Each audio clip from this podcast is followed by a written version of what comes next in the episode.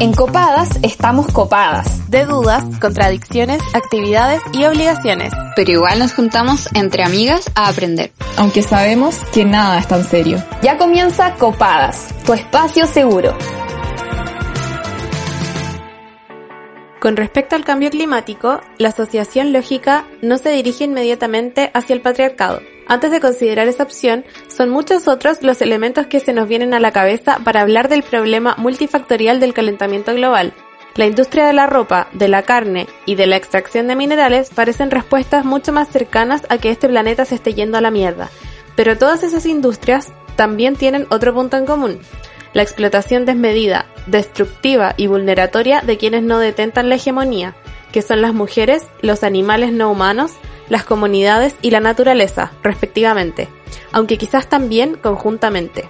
Para nadie es un secreto que quienes intentan frenar o echar abajo proyectos que perpetúan la destrucción de ecosistemas son amenazados, hostigados, criminalizados o incluso suicidados.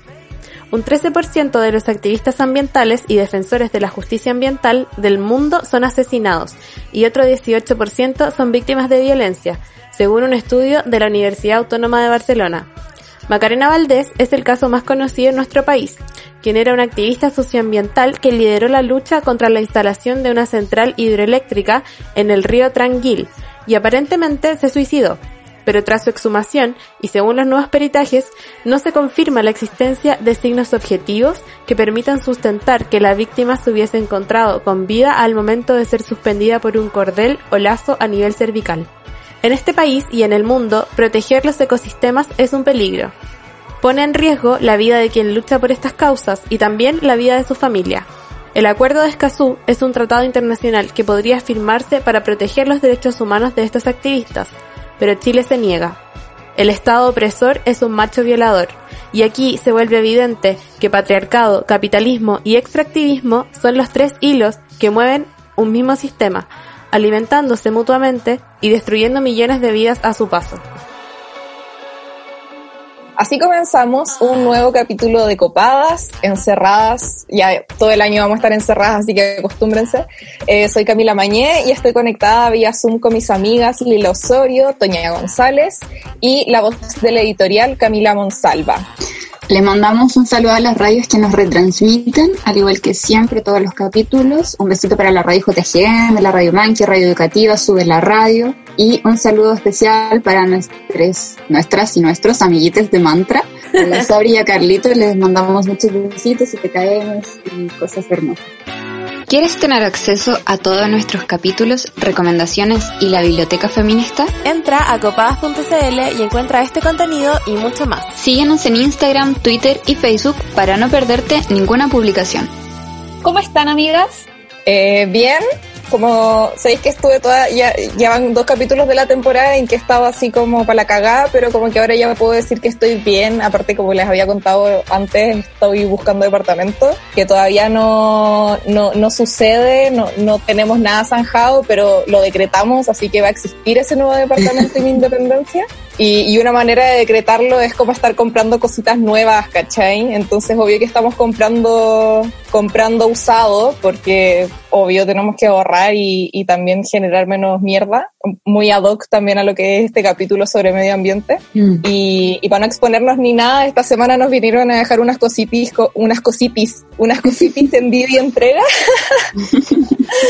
eh, eso Así que estoy contenta porque me llegaron mis cositas nuevas para el departamento inexistente. Oye, pero ¿qué es, amiga? ¿Es como, como que va alguien a comprar tu cuestión en Divi o, o cómo funciona? No, no, no. Nosotras hicimos como onda en Facebook Market, ¿cachai? Compramos cosas usadas y, y es, esta es una aplicación que tienes que instalar en el celular, tienes que instalar Didi en el celular, que es la misma de los viajes, no son como dos aplicaciones distintas, así que ahí ahorré memoria. Tenéis que activar la ubicación y ponéis como ubicación de origen el lugar desde donde te van a mandar las cosas y ubicación de destino tu casa. O si es al revés, obviamente, como dependiendo de quién lo mande. Y ahí tenéis que seleccionar nomás Didi entrega en vez de taxi. Así que es muy sencillo. Pero entonces es como para entregar paquetes y cositas así, no como para mandar personas, no sé. claro, sí, pues, y aparte más barato, como que conviene harto igual. Qué bacán. Oye, Y hablando de envíos, bueno, tenemos concurso en nuestro Instagram. Este domingo sorteamos dos copias del libro Piñén de Daniela Catrileo para que vayan a participar. Solo tienen que poner cuál es su capítulo favorito de Copadas. Encuentro que es el concurso más fácil del mundo, ¿no? Sí. Sí. Además, solo tienen que seguir a Copadas Podcast y a la editorial eh, Pez-Espiral, comentar en la foto del concurso su capítulo favorito de Copadas, como dijo la Monsi, y etiquetar a dos cuentas. Eh, el envío lo vamos a hacer dentro de Santiago en un video entrega, así que si son de regiones y llegan a ganar, nos pueden dar la dirección de alguien cercano a quien le podamos mandar el premio y listo. Sí, oye, perdón por los centralistas, pero para nosotras en verdad es mucho más seguro enviar el libro en, un, en una Vivi entrega que ir a hacer una cola de dos horas como a Correos de Chile o Starkey o esos lugares que están llenos. Así que nada, como que decidimos hacerlo de esta modalidad como para resguardar nuestra salud. Esperamos puedan entenderlo. Y apenas se calme un poco la, la situación, nos sacamos otro concurso, sí, qué tanto, qué tanto. Y les mandamos a todas, nos mandamos nosotros la encomienda también, todo bacán. Oigan, amigas, han- nos decían cachado que en estas últimas semanas, como que todo el mundo ha subido fotos así como tratadas de Escazú, tratadas de Escazú, tratadas de Escazú. No sé si lo han visto. Sí. Más o menos. Sí, yo Caleta, sigo una cuenta en Instagram que como que te va mm, actualizando sobre el estado del tratado, onda, como cuántos días faltan para que la weá ya no lo pueda firmar Chile y pueda así. Oye, Pero no sé si ustedes saben qué yo es, no sé, no sé lo que ¿Qué es? porque te veo muy con cara de como signo de pregunta. Sí. Lila, cuéntanos mejor qué es el Tratado de Escazú y después nos ponemos a comentar lo nefasto que es Chile. ya bacán. ¿Quedas colgada en las conversaciones porque no entiendes algunos términos? ¿Fracasaste buscando en Google? Tranquila, aclara tus dudas con el diccionario de copadas. Hoy en nuestro diccionario copado definiremos Tratado de Escazú. El Tratado de Escazú es el acuerdo regional sobre el acceso a la información, la participación pública y el acceso a la justicia en asuntos ambientales para América Latina y el Caribe adoptado en la ciudad de Escazú, Costa Rica, el 4 de marzo del 2018. Este acuerdo permite tener mayor transparencia sobre las iniciativas que explotan la tierra, permitiendo tener más control y conocimiento sobre las inversiones que se están realizando en torno a los recursos naturales y las comunidades. En fácil, el acuerdo establece la protección del derecho de las personas a vivir en un medio ambiente sano y al desarrollo sostenible. Que Además, promueve el acceso, la generación y la divulgación de información ambiental y la participación pública en los procesos de toma de decisiones ambientales. Y por último, garantiza la justicia en asuntos ambientales y el resguardo de los derechos humanos de las y los activistas medioambientales. Y si bien Chile participó del proceso de preparación y de las negociaciones desde el año 2012, la Cancillería decidió postergar la firma de este tratado y aún eh, no lo firman, ¿cachai? Y yo les recomiendo que para informarse más sobre este tratado y sobre su tratado sigan eh, esta cuenta de Instagram que les mencionaba, que es arroba escazú ahora en Chile, eh, que es una organización que busca que Chile sea parte de este tratado y que lo firme y lo ratifique. Como para poder eh, hacer uso como de los derechos que ahí se expresan y de, no sé, todas las protecciones que se les busca dar a, la, a los dirigentes sociales en materia de medio ambiente y todo eso. Gracias. Lila. Nancy. Oye, ¿cachen que firme?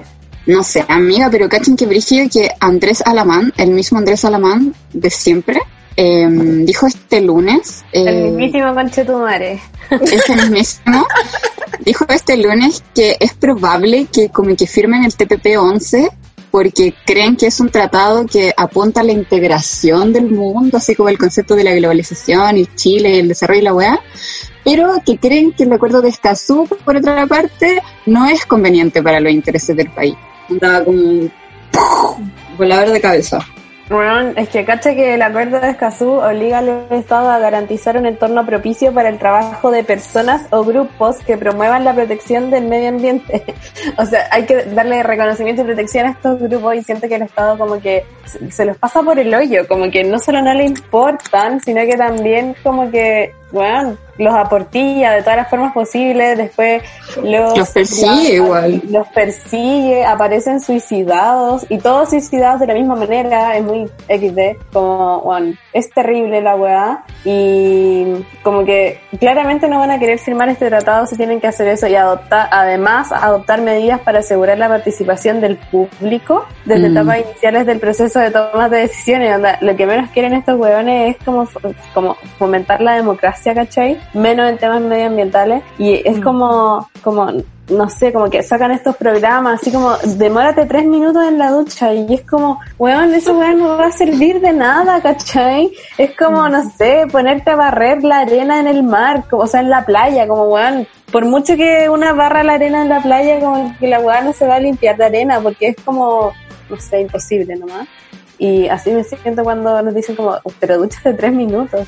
Como, Claro. No, y al final es como, como el, el discurso ya constante de este gobierno en que han intentado responsabilizar a la gente por eh, la falta de liderazgo que ha existido y como de gobierno, weón. Onda, lo mismo está pasando con la cuarentena, ¿cachai? Es como, hoy que son irresponsables por ir al mall y es como, weón, tú estás soltando a toda la gente.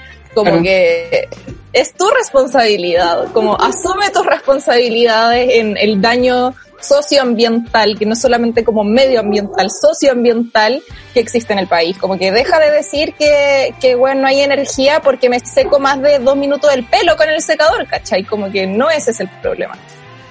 Siento que en Chile hay demasiados conflictos eh, socioambientales que no se le han dado soluciones y que siguen ahí, como ponte tú, el ¿hace cuánto rato llevamos jugando con el TTP-11? Onda, weón, como que yo era pendeja, onda, hermano, no había dado como ni el 15, weón, ¿cachai? Y siento que siguen ahí, siguen ahí, siguen ahí, onda, tantos conflictos y que también se nos olvidan, porque como buenos chilenos, chilenas, chilenes, se nos olvidan las weas fáciles, po.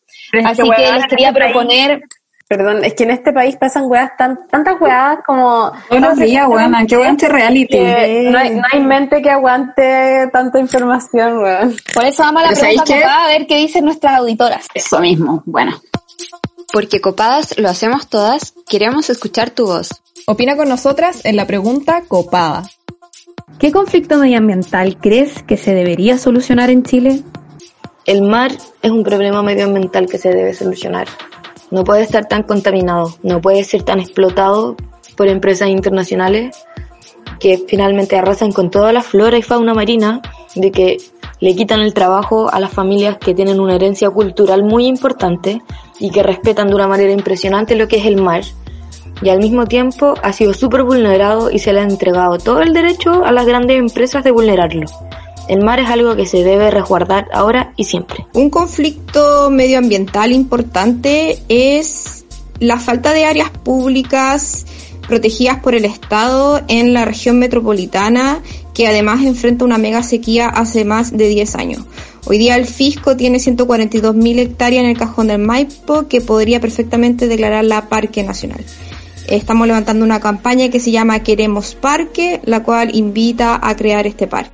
deberían centrarse en la gran cantidad de zonas de sacrificio que hay en Chile, especialmente la zona de Quintero Punchuncaví, ya que alberga una gran cantidad de termoeléctricas y en Chile no existe ninguna norma que regule las emisiones totales que hay en una zona. Solo existen normas que regulen las emisiones de una empresa por sí sola. Entonces el Estado debe hacer cumplir la de 19.300, en donde dice claramente que todos tenemos el derecho a vivir un ambiente libre de contaminación. Supuestamente la Dirección General de Aguas debe resguardar la certeza jurídica e hídrica para el desarrollo sustentable del país, cuestión que no se ha cumplido, ya que actualmente nos encontramos con un gran nivel de sequía, no solamente por las condiciones climatológicas del país, sino que también por la función que ha desempeñado el Estado al respecto, ya que se le ha otorgado derechos de aprovechamiento de agua a personas jurídicas que han agotado el recurso hídrico de comunidades que se van a abastecer por camiones aljibe. Un conflicto socioambiental que se viene dando hace bastante tiempo y que no ha sido visibilizado. Por una parte sí, tenemos conocimiento de que las salmoneras han sido tremendamente dañinas para el medio ambiente y para la vida de las personas donde están situadas, tanto en, en su desarrollo laboral, pero sobre todo en el medio ambiente, en las aguas y en los territorios. Y quisiera destacar en esta pregunta copada que le entregaron nuevas concesiones a la acuicultura en una reserva nacional del mar Cahuéscar. Esto ocurrió hace un tiempo, hace unas semanas atrás, y tiene aspectos eh, muy oscuros además, porque se otorga concesiones a las industrias salmoneras dentro de esta reserva nacional Cahuéscar, que está ubicada en la región de Magallanes y la Antártica chilena en donde se dieron una serie de irregularidades, como mencionaba, porque ni siquiera se hizo la consulta indígena, que es lo que se exige para poder hacer este tipo de intervenciones. Me cuesta elegir solamente un conflicto a resolver, ya que en este momento creo que hay muchos muy importantes que solucionar, partiendo por la firma del acuerdo de Escazú, rechazar el proyecto Alto Maipo, ponerle fin a las zonas de sacrificio, el TPP-11, la privatización de las aguas, se me ocurre mucho. Entonces, por lo mismo pienso que cuando se apruebe la nueva constitución, sí o sí tiene que ser ecológica y que reconozca la naturaleza como sujeto de derecho en el fondo, ya que la crisis social también es medioambiental. Creo que el hecho de tener una economía basada en extractivismo conlleva la existencia de demasiadas zonas de sacrificio en el territorio. Siento que no podría elegir solamente un conflicto, ya que no son problemas aislados, sino que responden a una lógica de administración de los recursos por parte del Estado se prioriza la instalación de grandes industrias como forestales, salmoneras, mineras y monocultivos, por sobre el cuidado y salud del medio ambiente y de la calidad de vida de las personas. Creo que en este momento en Chile se le debería poner mucho énfasis y ojo a infinitos problemas medioambientales, pero principalmente en este momento creo que sería muy importante poder resolver de forma inmediata el tema de la explotación de tierras en la región de la Araucanía principalmente donde se han plantado hectáreas y hectáreas de pinos y eucaliptos que han ido secando la zona y que es una zona con un componente cultural y religioso muy importante para el pueblo mapuche. Hoy encuentro que son demasiado secas las personas que, que respondieron eh, la pregunta copada y quiero dar el dato que hay una página del, del, Instituto Nacional de Derechos Humanos que es un mapa de conflictos socioambientales en Chile y nada, que si es que se meten, googlean mapa de conflictos socioambientales les, va a aparecer al tiro y dicen que mm, indica que hay 117 conflictos socioambientales en Chile y hay 63 activos, 30 latentes, 24 cerrados.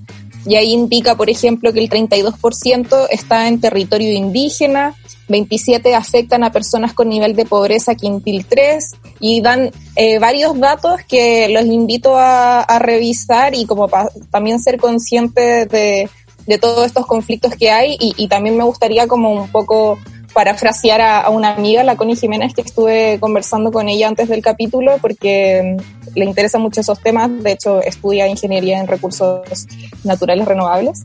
Y me contaba que ella, ella de hecho, no respondió la pregunta porque le costó mucho como eh, identificar como un conflicto. Porque, por ejemplo, me ponía de ejemplo como la contaminación que hay en, en Quintero Puchuncaví no se debe como a un conflicto en particular, sino que son conflictos, son problemas con distintas empresas y como históricamente, que es muy difícil decir como es el, este conflicto como Quintero Puchuncaví porque involucra a muchos, eh, a muchos actores. Entonces es como una zona de sacrificio eh, no se podría tomar en, en, sí misma como un conflicto porque no es un conflicto simplemente que solucionar, ¿cachai? Sino que es una cuestión, una red de problemas que, que complejiza mucho más la situación. Sí, y asimismo, como tú mencionaste, Carmen, que no es solamente un conflicto, sino una red de problemas, es obviamente que no hay como eh, solo un, un, tipo de comunidad como que recibe los daños, ¿cachai? Sino que hay como una multiplicidad de, de, de, no sé, problemas que están ejerciendo presión sobre esos cuerpos todo el rato. Y esos cuerpos pueden ser como los territorios, pueden ser los habitantes de allí, pueden ser las mujeres en específicos de la zona. Eh, me parece cuático. Y me parece cuático también lo que mencionaba nuestra auditora, es que como que no se puede mencionar solo uno, y si no hay muchísimos conflictos socioambientales en Chile, el tema, como lo decían, del mar, las zonas de sacrificio, eh, la protección del agua, no sé. La acuicultura. Mm.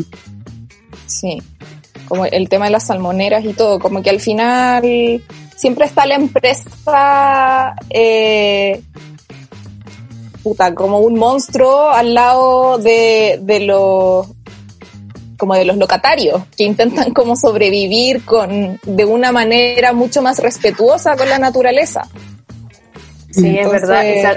Ah, sí, bueno, en verdad en este capítulo como que nos encantaría dar un montón de datos y mucha más información, pero nada, solamente queremos dejarles el bichito de que se informen sobre los conflictos socioambientales en Chile, que son problemas que están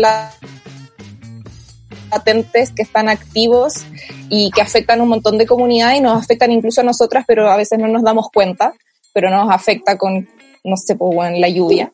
Así que mejor pasemos a la entrevista para, que, para aprender un poquito más sobre este tema. Bacán.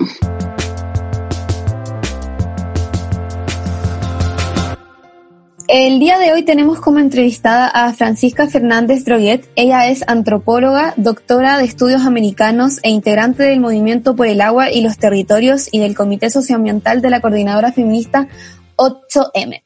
¿Cómo estás, Francisca? Muy bien, muchas gracias por la invitación. Siempre es tan importante reflexionar y dialogar, así que muy agradecida. Nosotras estamos muy contentas de tenerte el, el, día de hoy. Estamos como nerviosas y emocionadas, como, ¡ay, es una grande que vamos a tener acá! Así que queremos partir rápido preguntándote como todo. Perdón, Cami, ¿qué ibas a decir? Sí, que yo leí el, el, estoy leyendo el libro de la Sofía Brito, donde hay un artículo tuyo eh, que se llama Por una Constitución Feminista, que se los recomiendo. Y ahí yo leí tu artículo y fue como, ella es la indicada, ella tiene que ir a copadas. Así que, nada, mucha admiración por aquí. Oye, y, y bueno, este programa es un programa feminista y nos gustaría como partir este capítulo con una pregunta media general y como bien dura, que es cómo se relaciona el extractivismo con el patriarcado. Onda, justifiquemos esta entrevista primero de por qué estamos hablando de, de medio ambiente en copadas. Mira, es una pregunta muy al grano, pero también requiere de grandes complejidades. Para mí el extractivismo, al igual que el capitalismo, es patriarcal en sí mismo. Yo creo que es muy importante, así como también el patriarcado se sostiene dentro de políticas extractivas. Entonces, para eso hay que hacer, yo haría como mm, algunas dimensiones del por qué esta relación. Y siempre parto con un ejercicio pedagógico de, de qué definir como extractivismo porque muchas veces hay como una sutil diferencia entre extraer y extractivismo. ¿Por qué yo quiero decir eso? Porque muchas veces nos tildan de ingenua, término que me carga, además que fuertemente patriarcal, cuando hacemos una lucha por la naturaleza como si quisiéramos una naturaleza intocada. No es para nada eso. Los pueblos originarios, los distintos pueblos tenemos relaciones con la naturaleza, que por ejemplo, extraer algas, extraer hongos. O sea, hay una dinámica que es distinta al extractivismo. El extractivismo es la intensificación de la extracción, nosotras nos gusta mucho hablar de bienes comunitarios, no de bien monetario, sino de bien de bienestar bienestar de las comunidades, humana y como no humana. Entonces, es la extracción ilimitada de los bienes comunitarios para la venta a los mercados internacionales. Y bajo esa extracción ilimitada, intensiva, expansiva, se va generando despojo, contaminación, saqueo en los distintos territorios. Eso es extractivismo. Por ejemplo, la gran minería es el ejemplo clásico de un extractivismo de raíz tremendo. O, por ejemplo, lo que hemos visto, consecuencia del extractivismo como Quintero Puchuncaví. Ahí hay lógica importante y además cadenas extractivas que, por ejemplo, la construcción de hidroeléctrica, los agronegocios, podemos verlas dentro de esas cadenas. Entonces el extractivismo va configurando territorios y economías precarizadas. Pero en esta relación una cosa súper importante es que la forma de explotar a la naturaleza, porque el extractivismo está basado en una matriz ideológica de mundo, que es que la naturaleza, la naturaleza es un objeto de explotación pero también un objeto de consumo. Por ejemplo, también se plantea que estas grandes cadenas turísticas también son quehaceres extractivistas, porque se basan en la explotación de la naturaleza arrasando. Entonces, en esta relación colonial, el extractivismo, en esta visión de la naturaleza absolutamente colonial de esta modernidad, entendiendo el uso de la naturaleza, siempre ha habido una extensión de la naturaleza, vinculación con las mujeres, con los pueblos originarios, con la niñez en general. De hecho, si ustedes ven en la colonia, no es casualidad que el nombre del continente se apode América, porque hay toda una extensión del control de la naturaleza, una forma de controlar esos otros cuerpos que eran considerados salvajes. Y no es casualidad que la naturaleza era femenina, pueblo originario, afro, en situación de esclavitud, versus lo civilizatorio como lo masculino, lo pensante, lo eurocéntrico. Entonces hay una relación colonial de eje de vincular la naturaleza con cuerpo-mujer. Entonces la extracción de la naturaleza, la explotación de la naturaleza ha operado en la misma forma de la explotación de los cuerpos hacia la mujer y las niñas. Igual siempre es súper enfática. No todas las mujeres ni todas las niñas, sobre todo mujeres de pueblo originario, campesinas, afro, migrantes, de sectores populares. Y por eso siempre es importante esta mirada entretejida de las opresiones. Porque también decir las mujeres eh, demasiado general, tenemos que ser como súper específica en esta construcción colonial, opresora de la naturaleza hacia cuerpos de mujeres, niñas y disidencias. Entonces, ahí hay una relación. Y por otra parte, el extractivismo construye y genera economías masculinizadas y territorios masculinizados. ¿Y a qué nos referimos con economías masculinizadas?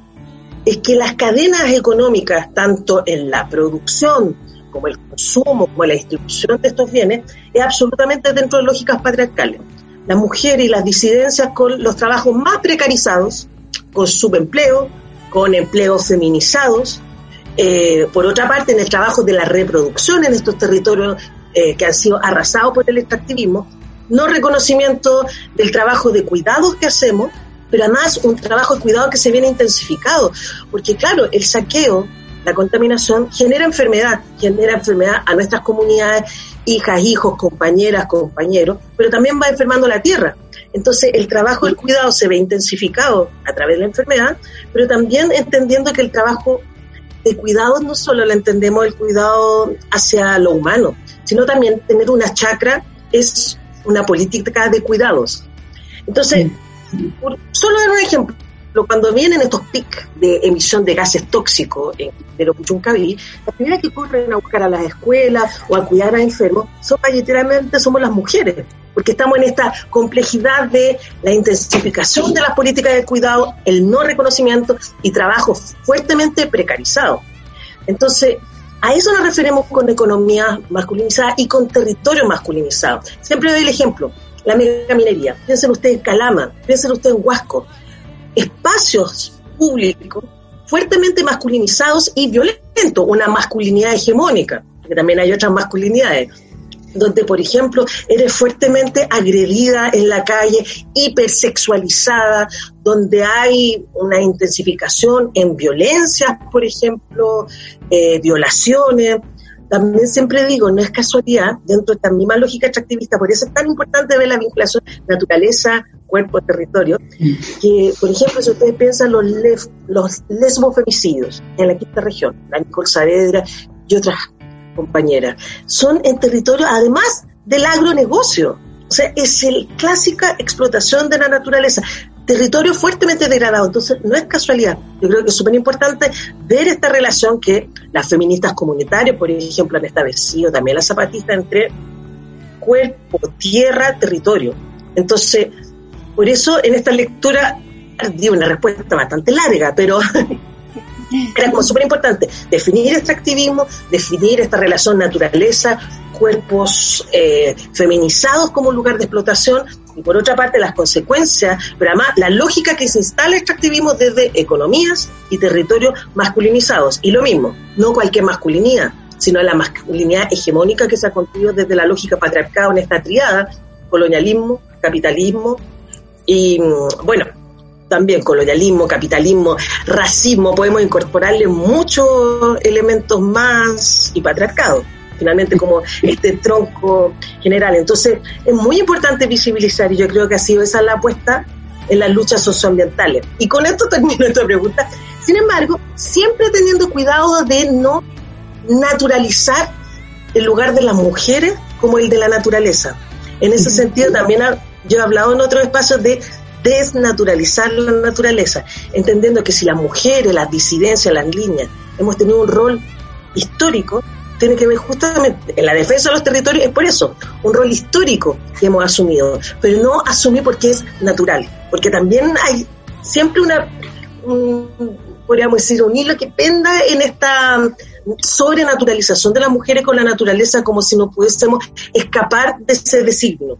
Entonces, importante, somos naturaleza en tanto cuerpos, pero también somos construcciones históricas que hemos tenido protagonismo en el cuidado de la semilla, en la generación de las huertas, en el espacio de la cocina, pero entendiendo como lugares históricos y políticos, y no per se, que fueran los únicos lugares que pudiésemos estar. Entonces, bueno, todo eso es parte de la primera pregunta. Oye, estoy como este, Quedé como, estaba todo el rato como, como que me iba a poner a llorar. Era como, que sentía que estaba recibiendo demasiada información muy interesante y como que me emocioné heavy. Gracias por esa respuesta, aunque sea larga. Sí, pues además ahí después podemos ir desmenuzando, profundizando algunos elementos. A mí me parece súper importante que tú, Francisca, mencionara el colonialismo como parte importante de esta triada eh, que relaciona el extractivismo con el patriarcado, eh, sin olvidar el capitalismo también, porque hay un montón de prácticas que llegan de forma colonialista a nuestros territorios y que mantenemos hoy en día un montón de lógicas colonialistas.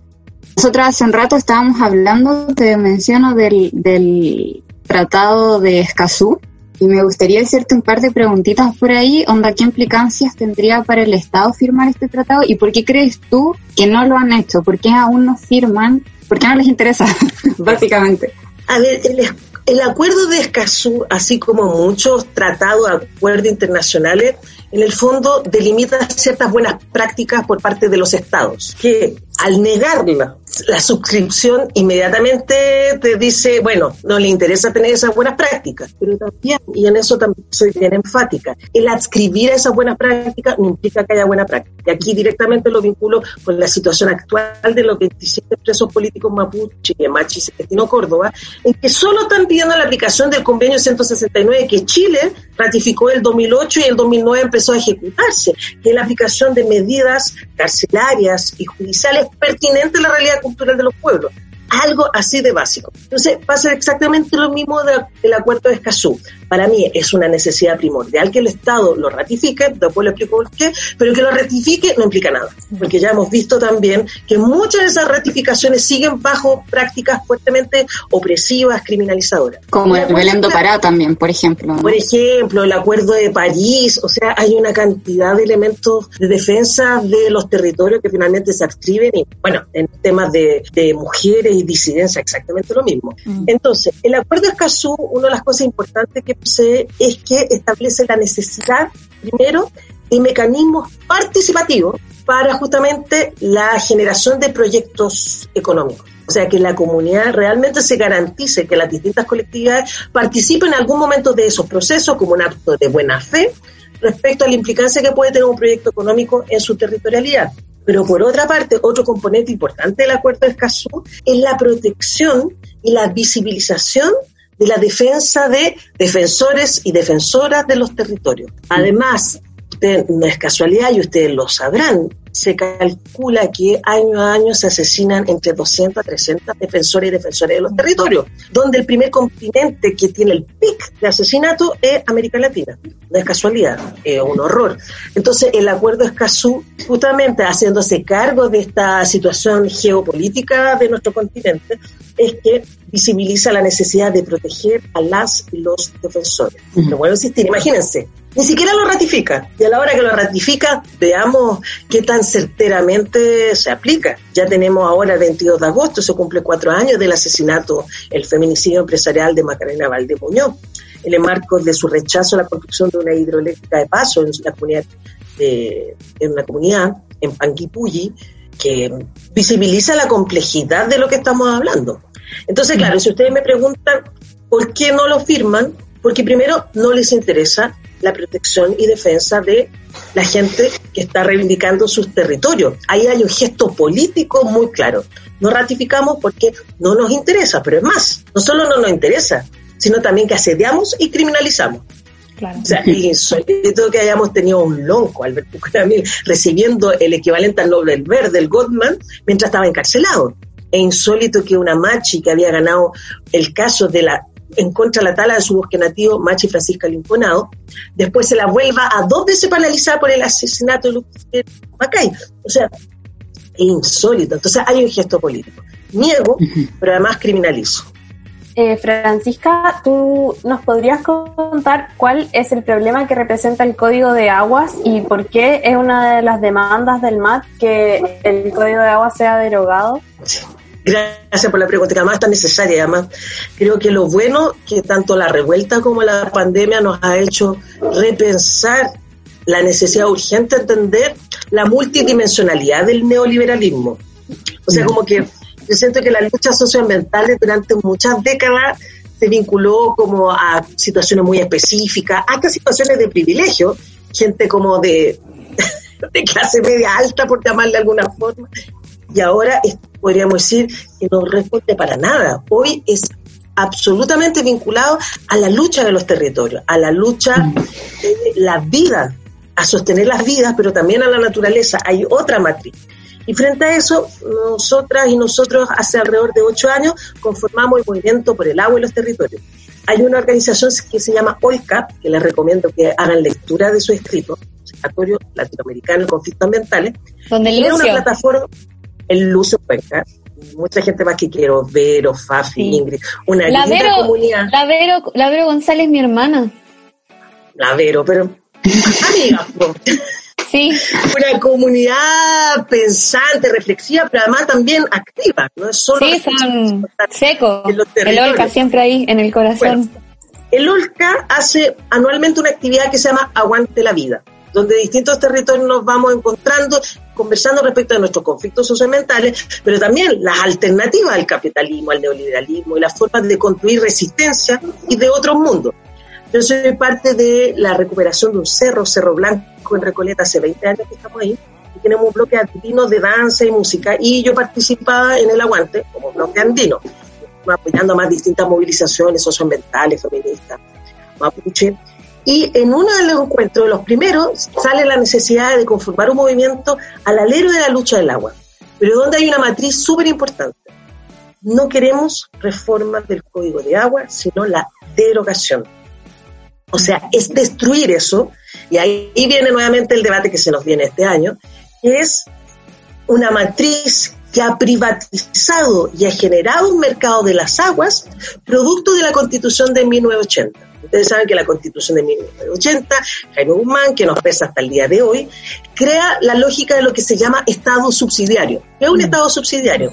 El Estado subsidiario es que el Estado participa en la política pública social cuando el mercado y los privados no lo están.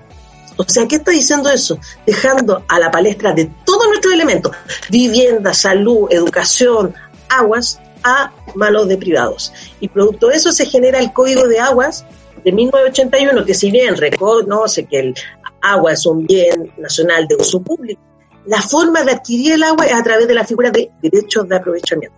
Tan horroroso que en Chile tú puedes comprar, vender, arrendar y hasta hipotecar derechos de agua. O sea, es la mercantilización, la privatización, que además de forma monstruosa, yo les cuento, hay cuencas que están sobre otorgados sus derechos de agua, o sea, se han vendido más derechos de agua que la capacidad de recarga hídrica que tiene la cuenca. O sea, es, estamos hablando de algo insólito. Yo hace unos meses atrás tuve que exponer con unos compañeros y compañeras en Brasil, meses atrás, yo creo que ya va mucho más tiempo, que con la cuarentena me imagino cuando pasa que perdemos el sentido de realidad. Debe haber sido ya como hace un año ya. Eh, yo les, les, llevé un recorte del Mercurio, de los avisos económicos el domingo, mostrándole remate de ríos. O sea, para que visualizaran la envergadura de la privatización del agua. En Chile se rematan ríos, se rematan. Sí, compre el río, los derechos de agua. O sea, eso estamos hablando. Sobre los otorgados, estamos hablando de una treintena de comunas que no tienen acceso al agua. A más cosas insólitas, lugares donde hay mucha lluvia, como por ejemplo Chiloé, hay comunas que no tienen agua, que tienen escasez hídrica. Entonces, ¿qué decimos nosotras? La escasez hídrica es producto de un modelo de explotación de la naturaleza, producto del código de agua que se ve intensificado con el cambio climático. Pero no es solo cambio climático. Y segundo, nunca hay que olvidar que el cambio, cambio climático es producto de un actuar humano que es el capitalismo. No, toda, yo soy como súper energética, enfática en esto y energética también. Cuando dicen, bueno, los humanos somos los culpables del cambio climático, ojo, no, son los empresarios, son los estados, son las lógicas centrales, son las lógicas de los privilegios.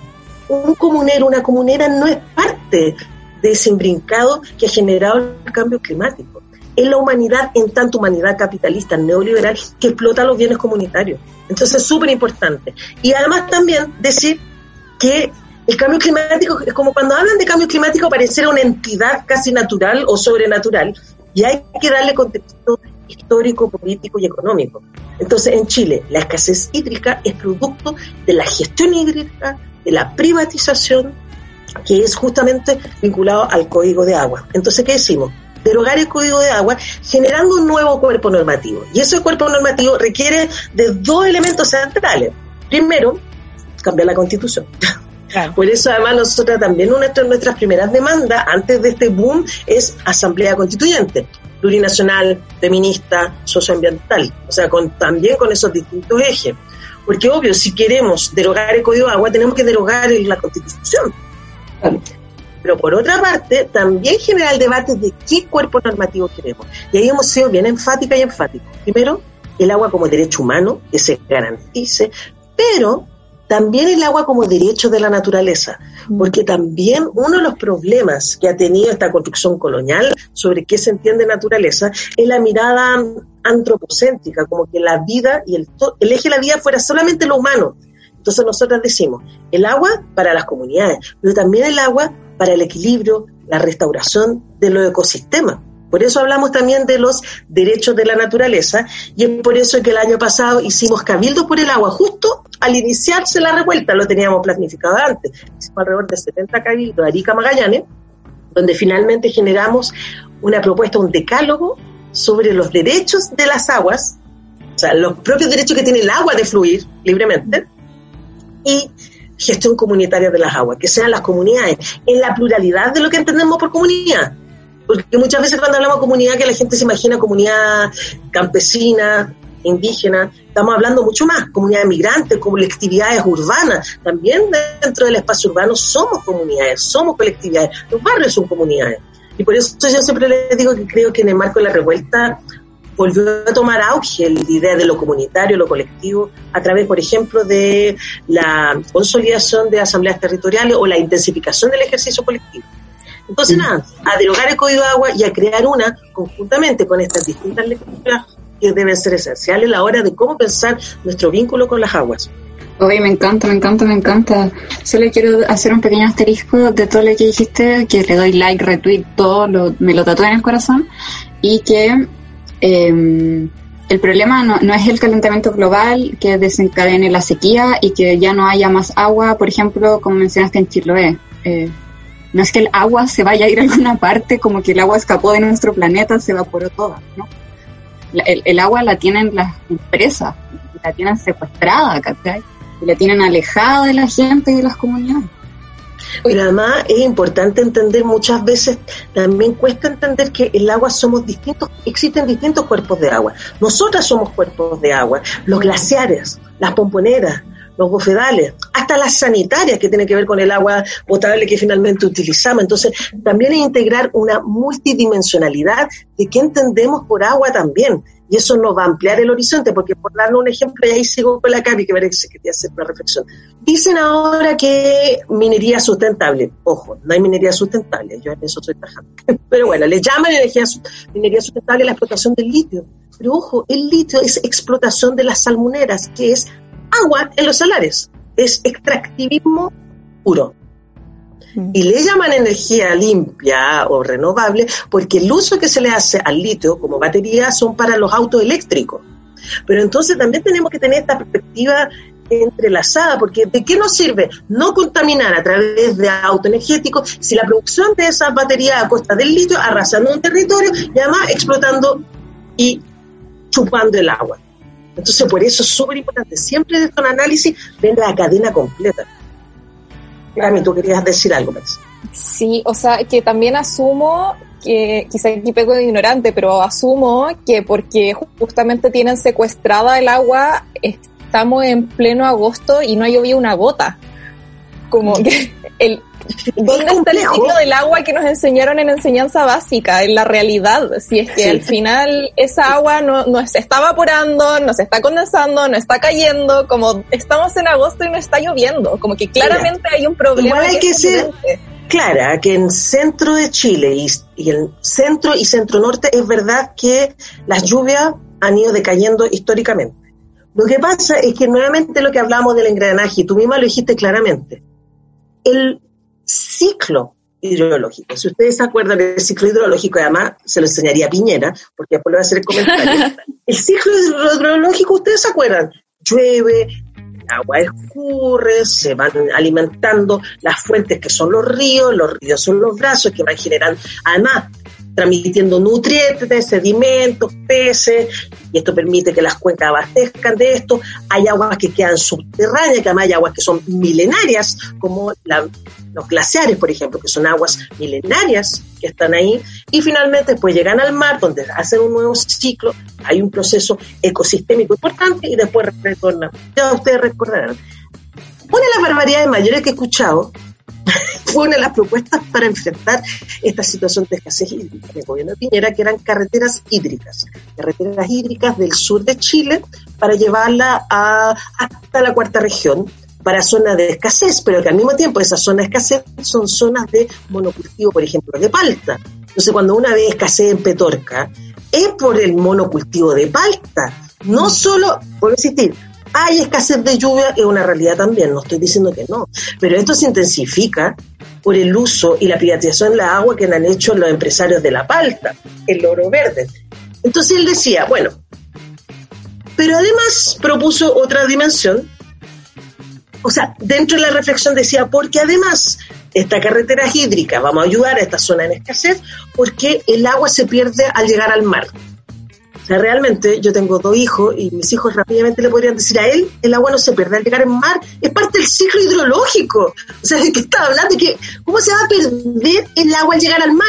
Está cumpliendo la función cíclica, no sé, por eso es horroroso cuando dijeron eso. Entonces, no hay agua que se pierda, por favor, hay que entender, es parte de los ciclos, es parte del funcionamiento ecosistémico, es parte de la forma de carga hídrica, de los flujos hidrológicos en general. Y por otra parte, trasladar agua es finalmente atentar también contra los territorios, es romper la dinámica ecosistémica. Entonces es muy grave pensar en ese tipo de solución. ¿Cuál es la solución acá? Derogar el código de agua, nuevamente volvemos a lo mismo y que la prioridad sea para los consumos humanos de las colectividades y para la restauración y la mantención de los ecosistemas. Por eso nosotras hablamos de derogar el código de agua y hablamos de los derechos de la naturaleza. Oye, Fran, y, para Fran, yo ya te, te tuteo, así como que te... Fran, cuéntamelo todo. Ah, para entender también otras cositas, eh, me gustaría preguntarte, em, se sabe que estamos en un escenario en que las relaciones entre chilenos y el pueblo mapuche en el sur están súper tensas y sabemos que una de las principales luchas de los mapuches en el Gualmapu es contra las forestales. Yo te quería preguntar cuáles son los efectos que tienen las plantaciones de pino y eucaliptus, así como las plantas de celulosa en la tierra y las comunidades también. Bueno, de hecho ahí tu hermana un gran aporte en este trabajo sobre justamente de incivilizar. Nuevamente vamos a volver a esta idea de ecosistema y de engranaje. Los bosques nativos, por algo se llaman nativos, son parte de los flujos y podríamos decir de las propias dinámicas de cada cuenca, subcuenca y de un ecosistema. Son parte de un organismo viviente. Por eso yo soy súper enfática en señalar que tenemos que entender la naturaleza como cuerpos vivientes, donde cada una de las entidades va generando distintas funciones. Entonces, cuando tú empiezas a integrar agentes externos a esa dinámica natural, hay ciertos elementos que tú tienes que resguardar. Y en esto yo soy súper enfática. No estoy diciendo así, no, ningún organismo externo, ¿no? De hecho, los mismos pueblos trajeron plantas, trajeron árboles de las dinámicas territoriales. Pero una de las características fundamentales que tiene la naturaleza es la biodiversidad, que creo que es una categoría fundamental en la naturaleza no existe la monoproducción, el monocultivo. En ninguna parte de la naturaleza tú vas a ver solamente la existencia de un tipo de árbol. Entonces la biodiversidad es el eje constitutivo de los ecosistemas. Y donde algunas veces entidades externas se van adecuando a esa dinámica de biodiversidad. Por ejemplo, nosotros hemos hecho investigación del Cerro Chena, porque trabajo también en temas estudiantinos, y hemos visto presencias de arbustos que habrían traído del lago Titicaca, pero se integran bajo la lógica de la biodiversidad, como hoy escuelas de agroecología traen semillas de quinoa que no eran originarias de ese territorio, pero que son parte del engranaje de la biodiversidad, de la restauración ecológica y respetando los ciclos de barbecho. Entonces, ¿qué trae el efecto del monocultivo, cualquiera que sea? Es justamente bajar la riqueza de los nutrientes y cortar con la biodiversidad, cortar con el flujo, cortar con el ciclo. Inmediatamente cualquier entidad que es a partir del monocultivo te genera un territorio degradado. Y eso me parece para los árboles, para las plantas, para el tipo de cultivo. Y además, para decir, el pino no lo reconocemos como bosque. Eso es súper importante decir. Hablamos de monocultivo. En realidad, para ser más precisa, no deberíamos hablar ni siquiera de árboles ni nada, sino de monocultivo. Entonces, la lógica del monocultivo es el principal eje.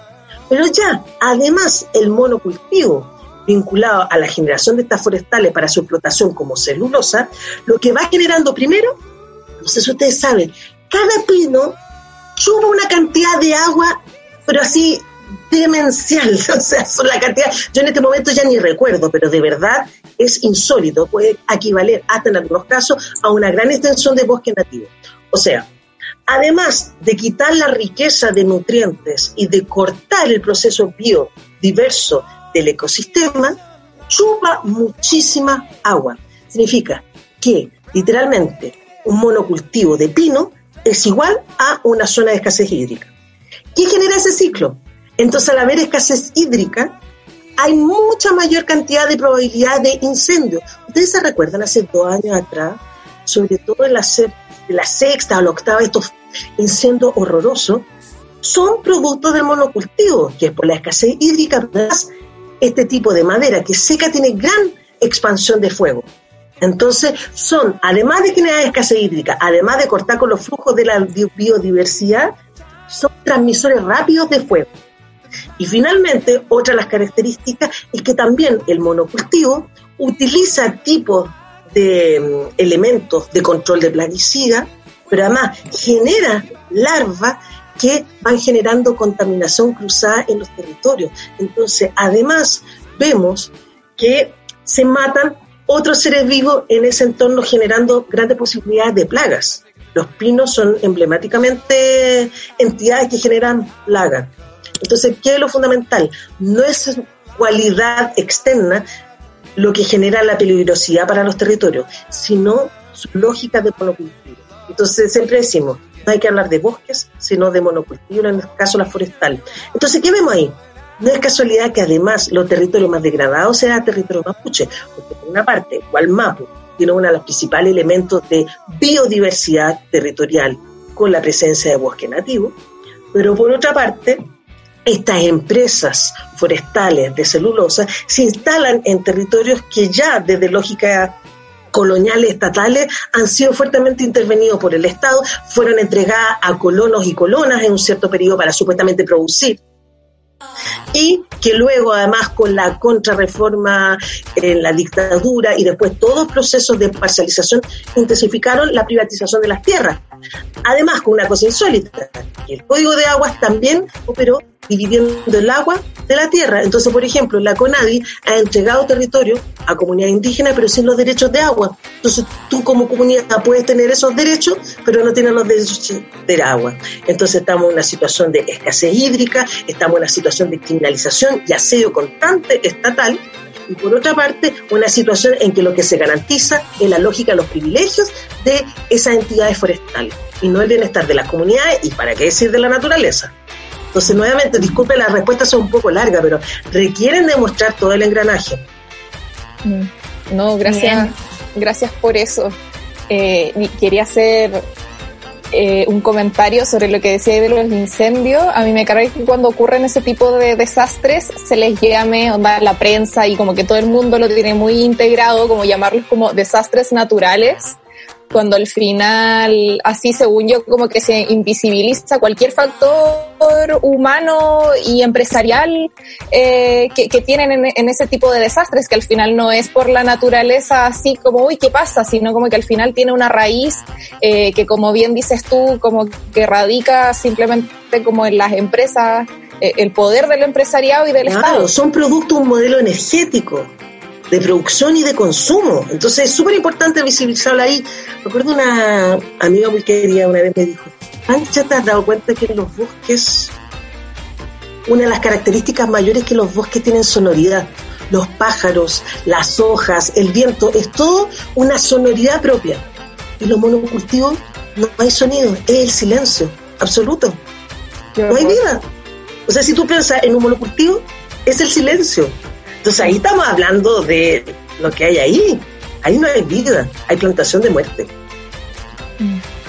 Bueno, estamos conversando con Francisca Fernández Droguet. Ella es antropóloga, integrante del Movimiento por el Agua y los Territorios, feminista también e integrante de la Coordinadora Feminista 8M. ¿Se acuerdan que el año pasado fue la COP25, también hace como 50 mil millones de años? Sí. Eh, donde la ministra Schmidt hizo un tremendo papelón ahí y, y fue una vergüenza internacional. Eh, a pesar de que ha pasado el tiempo, la ministra parece que como que no ha pescado, no ha escuchado las críticas y ha estado como desaparecida sin decir nada. Eh, ¿Qué acciones podría ejecutar el Ministerio de Medio Ambiente para mejorar un poco la relación que tiene nuestro país con la naturaleza? Uy, qué complicado, porque creo que también se vincula un poco con lo del código de agua. O sea, por una parte hay que derogar estos distintos cuerpos normativos, no solo el código de agua, sino el DLCC1, incentivó el monocultivo a mano del Perú, que además está vinculado con el pinochetismo, o sea, todo el engranaje. Entonces, parte de la, derogar una serie de códigos, de tratados, eh, de campo legislativo, hay que reestructurar de raíz también la institucionalidad vinculada al cuidado del medio ambiente. O sea, creo mm. que el Ministerio del Medio Ambiente, desgraciadamente, ojo, el Ministerio y no sus trabajadores y trabajadores, eso es súper importante. Por ejemplo, el sindicato de funcionarios se movilizaron con nosotros y nosotros en una acción que hicimos fuera del Ministerio exigiendo la, la firma del acuerdo del, Escazú. Muchas veces los trabajadores y trabajadoras del Ministerio han tenido propuestas muy interesantes y han estado muy preocupadas y preocupados de realmente que haya una gestión participativa, informativa respecto a los proyectos que se están generando en distintos territorios. Entonces, en ese sentido, lo quiero ver más como una superestructura de lógica de poder, de privilegio vinculada su, absolutamente dentro de la ministra, que además creo que no saben casi mucho por no decir nada, respecto a temas medioambientales. Entonces, obviamente es una reestructuración muy profunda. En ese sentido, creo que el Ministerio responde nuevamente a un Estado subsidiario y a intereses de privilegio y además un Ministerio fuertemente vinculado a lógicas de reactivación económica más que de protección. O sea, si ustedes se dan cuenta, el ministerio como que participa más en ver cómo podemos generar medidas supuestamente sustentables bajo proyecto económico y no al revés. Cómo pensar lo sostenible de vincularnos con la naturaleza y desde ahí que las políticas se vayan adecuando a esa visión. Entonces tiene que ver con un cambio de switch, con un cambio de estructura, con un cambio, por ejemplo, eh, las aguas. Las aguas están vinculadas a justamente a una subdirección, al Ministerio de Obras Públicas, al, bueno, el MOP. Y muchas veces estas instancias no dialogan con el Ministerio de Medio Ambiente. Por ejemplo, ¿para qué decir procesos participativos? O sea, casi no se aplica, ahora se estaban aplicando consultas ciudadanas online, con fuerte desconocimiento tendencioso, con capacidad cero de injerencia de las comunidades respecto a la toma de decisiones respecto a sus territorios. Entonces, de verdad no quiero ser pesimista, pero requeriría un cambio estructural profundo. Pero como todo cambio, paso a paso. Medidas de corto, profundo, y largo plazo. Entonces, por tan profundo como el cambio de la nueva constitución, por ejemplo, onda, ese es un camino viable. De hecho, si tú piensas, el generar una nueva constitución va a generar el pensar de nuevo los órganos que constituyen el Estado. Y en ese sentido, una nueva constitución implica hacer una reestructuración profunda de los organismos y las funciones de este organismo y cómo van construyendo en este engranaje respecto a la política pública y social. Entonces, podríamos tener injerencia y por eso es tan importante la Asamblea Constituyente, porque nos permitiría repensarnos de cómo estructurar la vida. Además, piensen ustedes que, ojo, gobierno a gobierno de turno tienen la posibilidad monstruosa de crear ministerios, derrumbar ministerios, hacer lo que quieran, desgraciadamente. Pero justamente pensar un proceso más estructural es para pensar entidades más permanentes, pero también a la medida de nuestros sueños, yo soy súper enfática en eso, como que no a la medida de las posibilidades, sino a la medida de lo que queremos. Me gustaría más pensar un ministerio que estuviera pensando en los derechos de la naturaleza, que estuviera pensando en la lógica de dinámicas territoriales, que estuviera pensando, por ejemplo, en la autodeterminación de los pueblos, donde se dialogara más que se instalara una política socioambiental. O sea, al final de cuentas, también es necesario, disculpa, que me llega como tarde y pensé que había terminado, eh, es necesario em, que el Estado se defina, defina de otra forma cómo se vincula con, con todos los estamentos, al final con la naturaleza misma, cómo se vincula a sus instituciones, cómo se vincula con las comunidades, y no solamente comunidades, y con los territorios también, por ejemplo. Y voy a sumar una complejidad, yo soy cada día más crítica a la figura del Estado.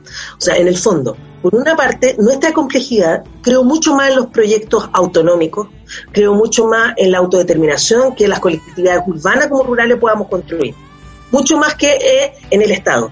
Pero eso no quita que justamente todos estos sectores, movimiento social y pueblo, tenemos que estar tensionando todo el tiempo hacia esta figura que es el Estado, es un organismo, para justamente el resguardo de los derechos, para justamente el resguardo de nuestras prácticas. Entonces, si tú me preguntas, para mí el Estado, desgraciadamente, no es el lugar de la transformación, pero sí es el lugar que yo quiero incidir para que podamos transformar y se resguarden los procesos propios territoriales. Entonces, esa es la complejidad. No es la figura que me interpela de donde genera la transformación. Creo que la transformación viene desde los pueblos, viene de los territorios, pero a la vez el Estado es el organismo que garantiza derechos y que ejecuta políticas Y en ese sentido tenemos que presionar. Es un poco lo que me pasa con el debate del aborto. O sea, el aborto el aborto libre, seguro y gratuito es interpelar al Estado, pero en el fondo lo que estamos hablando es que nosotras queremos construir la soberanía de nuestros cuerpos. Pero interpeló al Estado que tiene que garantizar las condiciones mínimas de salud para que las mujeres podamos abortar en condiciones de seguridad y de dignidad. Entonces ahí está la complejidad. Pero yo en lo personal no es el lugar que me interesa construir. No es el lugar que me interesa desde dónde construir el Estado. Entendiendo que hay otras compañeras, compañeros que sí, y que le tengo respeto en esa construcción, pero por lo menos desde mi historia personal, comunitaria, colectiva, no es el lugar que me interesa desde dónde ir situando el proceso de transformación. Pero siempre voy a estar, y ustedes mismas con este mismo espacio, tensionando ese espacio y disputando. Gracias, Fran. Oye, eh, para ir cerrando, se me hace necesario preguntar por qué, eh, valga la redundancia, es necesario considerar y reconocer a la naturaleza como un sujeto de derechos y no tanto como un objeto como es actualmente, ¿cómo se puede establecer esta idea eh, en el marco del Estado que tú misma mencionabas para que sea respetada su, naturaleza? Y además de esto, ¿cuáles otros deberían eh, estar planteados en una constitución que defienda los derechos de la naturaleza? Mire, voy a partir con siempre es bueno tensionar y contradecir. Hay una contradicción con lo que voy a decir el concepto de naturaleza es un concepto occidental bastante externo y ajeno a muchos pueblos. Lo que pasa es que, por ejemplo, desde el movimiento por el agua y otra instancia, hablamos de naturaleza porque nos permite ser una categoría que si bien es colonial, es occidental, se entiende a lo que nos referimos de manera general. Pero cada pueblo tiene distintas formas de entender su entorno, de entender su calidad, de vincularla con sus prácticas. En ese sentido, cuando hablamos de los derechos de la naturaleza, estamos hablando de distintas dimensiones. Primero, entender la propia forma que los pueblos tienen de relacionarse y entender la naturaleza, con sus distintas nominaciones, con sus distintos sentidos. Por otra parte, un segundo gesto es la descolonización de la categoría de la naturaleza. En ese sentido, sacar la idea instrumental, antropocéntrica y además de lógica de beneficio a costa de. Y por otra parte, en esta construcción, es reconocer su cualidad de sujeta, porque en el debate del derecho, que además es la complejidad, entendemos que el derecho positivo es el derecho que se ha instalado a costa del colonialismo, el capitalismo y el patriarcado. Pero a entenderla sujeta, podemos entender que hay derechos intrínsecamente, no por la utilidad, porque también nos preocupa en que en muchos casos los derechos de la naturaleza siguen siendo pensados desde el beneficio que le puede dar a una comunidad humana. Entonces, mm. entenderla como sujeta es decirle por sí misma tiene derecho. No tengo por qué ser yo partícipe de quien le otorga ese derecho. Siendo que, ojo, obviamente, al tener otras cualidades, a salir la antropóloga, ontológica o otras cualidades de ser, claro, es distinto cómo podemos establecer su presencia con la naturaleza. Pero sin duda, ¿cuántos pueblos dialogan, sueñan que son agua, no con agua? son otras formas. Y además una misma también tiene experiencias con la naturaleza que van mucho más allá y fuera de nuestra propia lógica racionalidad, de nuestra racionalidad instrumental y que las tenemos tan, entre comillas, naturalizadas. Entonces, justamente tiene que ver con resguardar otras miradas y otras formas de entender los seres, seres humanos, seres espirituales, los muertos, la naturaleza. Es parte de, vuelvo a usar la misma palabra, engranaje de visión de mundo. Entonces, ¿qué es lo que pasa? ¿Cómo traducimos en términos estas visiones de mundo que tienen por originarios afro, migrantes, pero también sectores populares y campesinos, a una matriz común? Y ahí es que empieza a emerger, por ejemplo, tanto en Bolivia como en Ecuador, la experiencia de hablar de los derechos de la naturaleza. Es así que, por ejemplo, existe un tribunal de los derechos de la naturaleza en que el año pasado, en el marco de la Cumbre de los Pueblos, que habíamos hecho de manera paralela con 25, que no se hizo, pero la Cumbre de los Pueblos sí, y un tribunal donde llevamos casos emblemáticos de, de conflictos en el marco del extractivismo. Entonces, hay un tribunal que está haciendo este ejercicio. Ecuador integró los derechos de la naturaleza en la Constitución y Bolivia hizo una carta que se llamó eh, Los derechos de la madre tierra. Sin embargo, y ahí vuelvo nuevamente al problema de origen, siguiendo siendo estados extractivistas. Entonces, Bolivia, Ecuador, yo les recomiendo, leanse la constitución ecuatoriana, es realmente maravillosa, pero la matriz productiva se basó todavía en el extractivismo. Y vemos que después además vinieron ciclos de, mm, de podríamos decir, de derechización, tanto en Ecuador, Bolivia, un golpe de Estado. Entonces, es como lo que dije al inicio, es el primer gran gesto de reflexión sobre la naturaleza y su descolonización pero mientras no sea una realidad y no sea una práctica de interrelación entre las distintas comunidades con la naturaleza, no sirve de nada el papel. Entonces siempre yo digo esta complejidad. Tenemos que crear una nueva constitución en que, por ejemplo, los derechos a la naturaleza estén reconocidos. Pero por otra parte, tenemos que construir un mundo en que eso sea una práctica. Y vuelvo a insistir, desde la autodeterminación de los pueblos, pero a la vez estando siempre incidiendo, siempre viendo qué está haciendo el Estado. Entonces, esa es la complejidad. Mi llamado es pensar, y nosotros estamos haciendo el ejercicio de pensar los derechos a la naturaleza, pero en tanto una práctica, y por eso cada vez más se vincula con la noción de los buenos vivires. Los pueblos originarios tienen un vínculo histórico respecto, por ejemplo, el Itrofimonguén, dentro del pueblo mapuche, que tiene que ver con el respeto de todas las vidas, que es la biodiversidad, de lo que podríamos entender como una forma de aproximarnos a la naturaleza, o el Sumacausal, Sumacausau, Sumacamaña, eh, caso quechua aymara, que también es pensar este bueno vivir en que la naturaleza somos parte y tenemos que generar relaciones de reciprocidad étnica. Por ejemplo, siempre cuento de las comunidades andinas, cuando una comunidad está de fiesta también lo están sus muertos, están sus chacras, están sus animales y los cerros. Entonces es otra forma, es un cambio, por eso hablo mucho de la descolonización de la naturaleza, y por otra parte la real incidencia que podamos tener en la política pública en que ojalá pueda ser reconocida la serie de derechos de la naturaleza, como el derecho de las aguas, pero en tanto que dan cuenta de prácticas que estamos construyendo. Entonces son grandes desafíos. Yo siempre digo, no sé si entusiasmo o deprimo con estas reflexiones, porque son complejos los cambios, pero hay que hacerlo. Ojo, yo siempre termino diciendo esto. Hoy la crisis ecológica, social, sanitaria, adquiere un carácter de urgencia el pensarnos desde otros mundos donde habitan, como lo han dicho las hermanas zapatistas y de otros territorios. Hoy es urgente. Mm. Hoy, gracias, eh, Fran, por toda esta información. Siento que esa frase de como, no sé si con todas estas reflexiones más motivo dan ganas de llorar. Yo creo que son las dos cosas. Eh, harto nos diste mucho contenido este con este capítulo, así que muchas gracias por darnos esta entrevista. Eh, teníamos muchas ganas de realizarla. De mi parte no queda ninguna duda más, así que con eso creo que estaríamos. Sí. Quería yo dar una recomendación sobre esa pregunta que habíamos hecho como sobre las forestales.